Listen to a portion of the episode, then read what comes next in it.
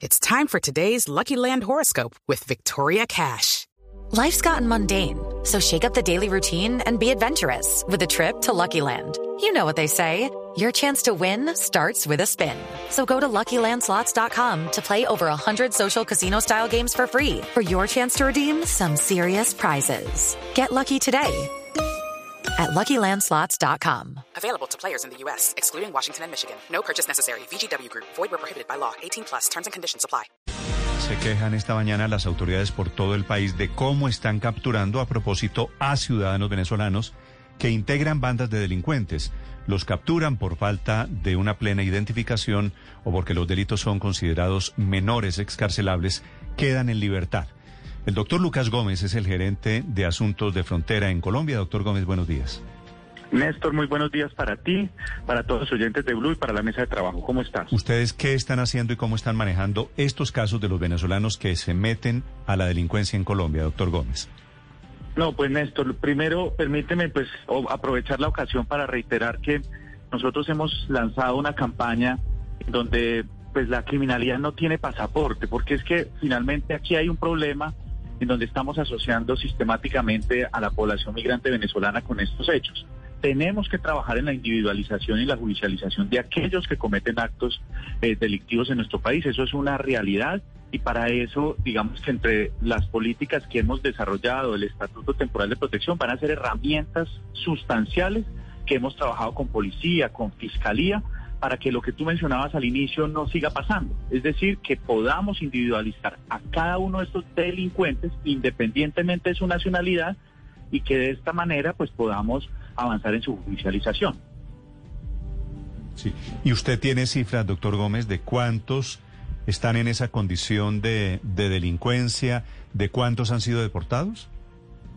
Lo que pasa es que eso es bastante, bastante desigual, Néstor, porque obviamente cuando se toma una persona en flagrancia, ahí tenemos unas variables importantes. Le pongo un dato de, que me pasan, por ejemplo, de, Bogotá, en donde casi 180 mil personas eh, pues fueron capturadas. De esas 180 mil, 96 mil privadas de la libertad.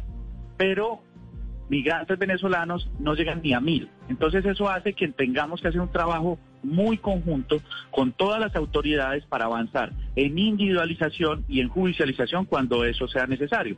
Ahí Migración Colombia hace un trabajo extraordinario como nuestra autoridad migratoria cuando da lugar a procesos de expulsión y deportación, pero aquí también el mensaje que nosotros hemos enviado es muy contundente. La solución no es expulsarlos o deportarlos.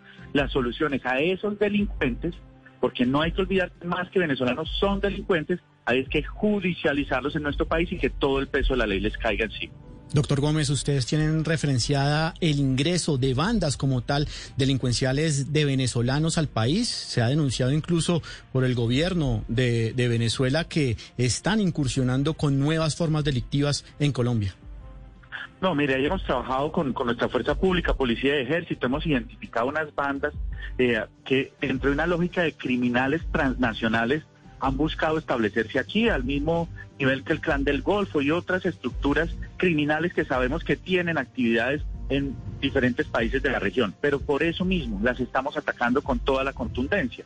Eh, independientemente de su nacionalidad. Hay bandas, en esas bandas que, que se mencionan pueden ser estructuras que surgen en Venezuela, pero que también hoy en día tienen militantes eh, eh, colombianos o incluso de otras nacionalidades. Por eso, eh, para nosotros la lucha contra la criminalidad, y lo anunciaba por ejemplo hoy nuestro ministro de Defensa, con el aumento de 1.500 hombres adicionales para Bogotá, porque la inseguridad pues es un asunto de todos y nuevamente independientemente de la nacionalidad de quien comete los crímenes.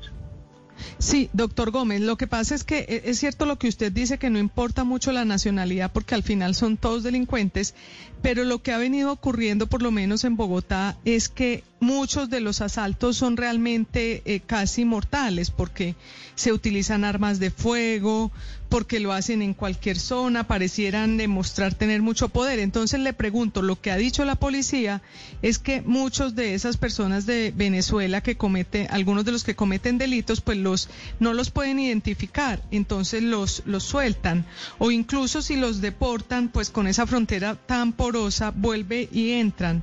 Estamos prácticamente predestinados a que eso va a ser así porque el Estado colombiano no tiene manera de controlar eh, el delito eh, venezolano, así sea una porción menor como usted lo dice?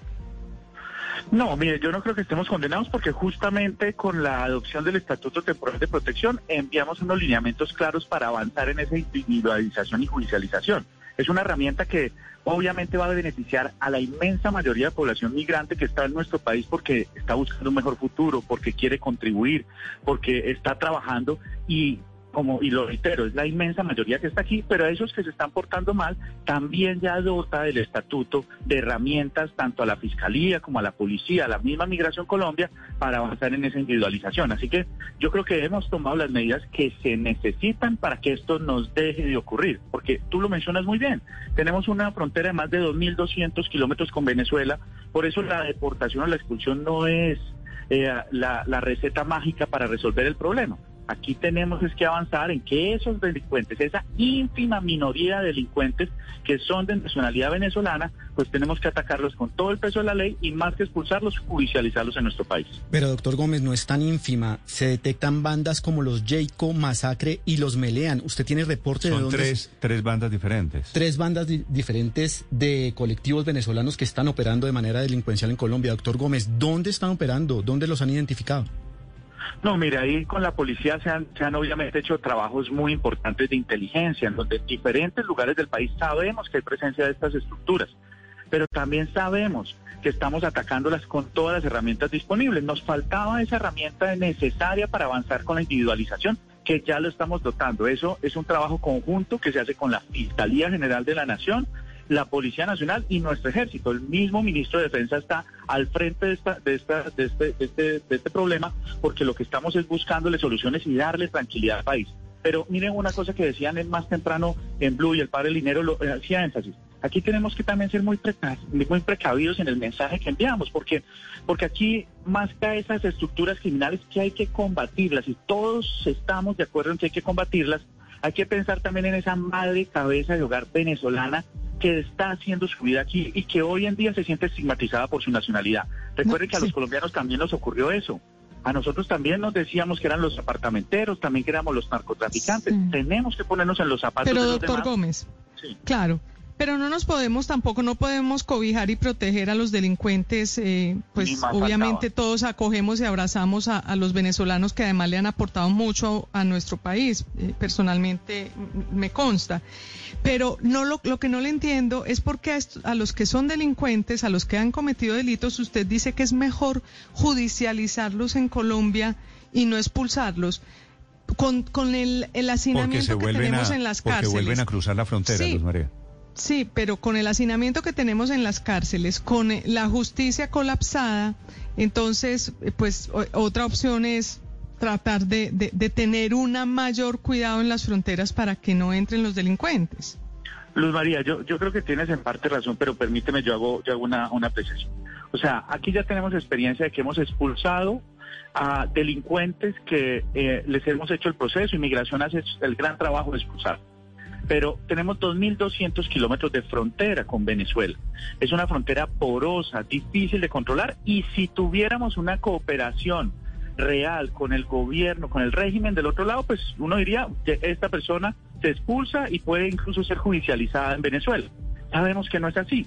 Ellos llegan, dicen donde hay toda la impunidad del caso y tienen toda la posibilidad de regresar. Entonces, a quien comete un delito, más que expulsarlo, deportarlo, teníamos es que judicializarlo. Obviamente, nuestras cárceles y la situación carcelaria eh, tenemos que pero, realizar. Pero, doctor Gómez, es que por otro lado, judicializarlo está causando el problema de que no se puede porque no tienen identidad, lo cual nos mete en un embudo del cual no vamos a salir nunca. No podemos judicializarlos en Colombia y si los deportamos se devuelven. Pero justamente, Néstor, ahí con el Estatuto Temporal de Protección le entregamos las herramientas a nuestras autoridades para que puedan avanzar en la judicialización, en la individualización inmediata cuando hay una, una captura en flagrancia o cuando hay un proceso que nos lleva hacia allá. Esta es una herramienta que tenemos disponible, que ya en el decreto 216 del primero de marzo permite que a partir de la expedición de los permisos de protección temporal se pueda individualizar a cada una de estas personas. Pues ojalá. Son las 10 de la mañana, 5 minutos. Este es el doctor Lucas Gómez, gerente de Asuntos de Frontera en Colombia. Gracias, doctor Gómez. No, Néstor, muchas gracias a ustedes y un saludo muy especial para todo el país. With the Lucky Land slots, you can get lucky just about anywhere. This is your captain speaking. Uh, we've got clear runway and the weather's fine, but we're just going to circle up here a while and uh, get lucky. No, no, nothing like that. It's just these cash prizes add up quick. So I suggest you sit back, keep your tray table upright, and start getting lucky. Play for free at LuckyLandSlots.com. Are you feeling lucky? No purchase necessary. Void where prohibited by law. 18 plus terms and conditions apply. See website for details.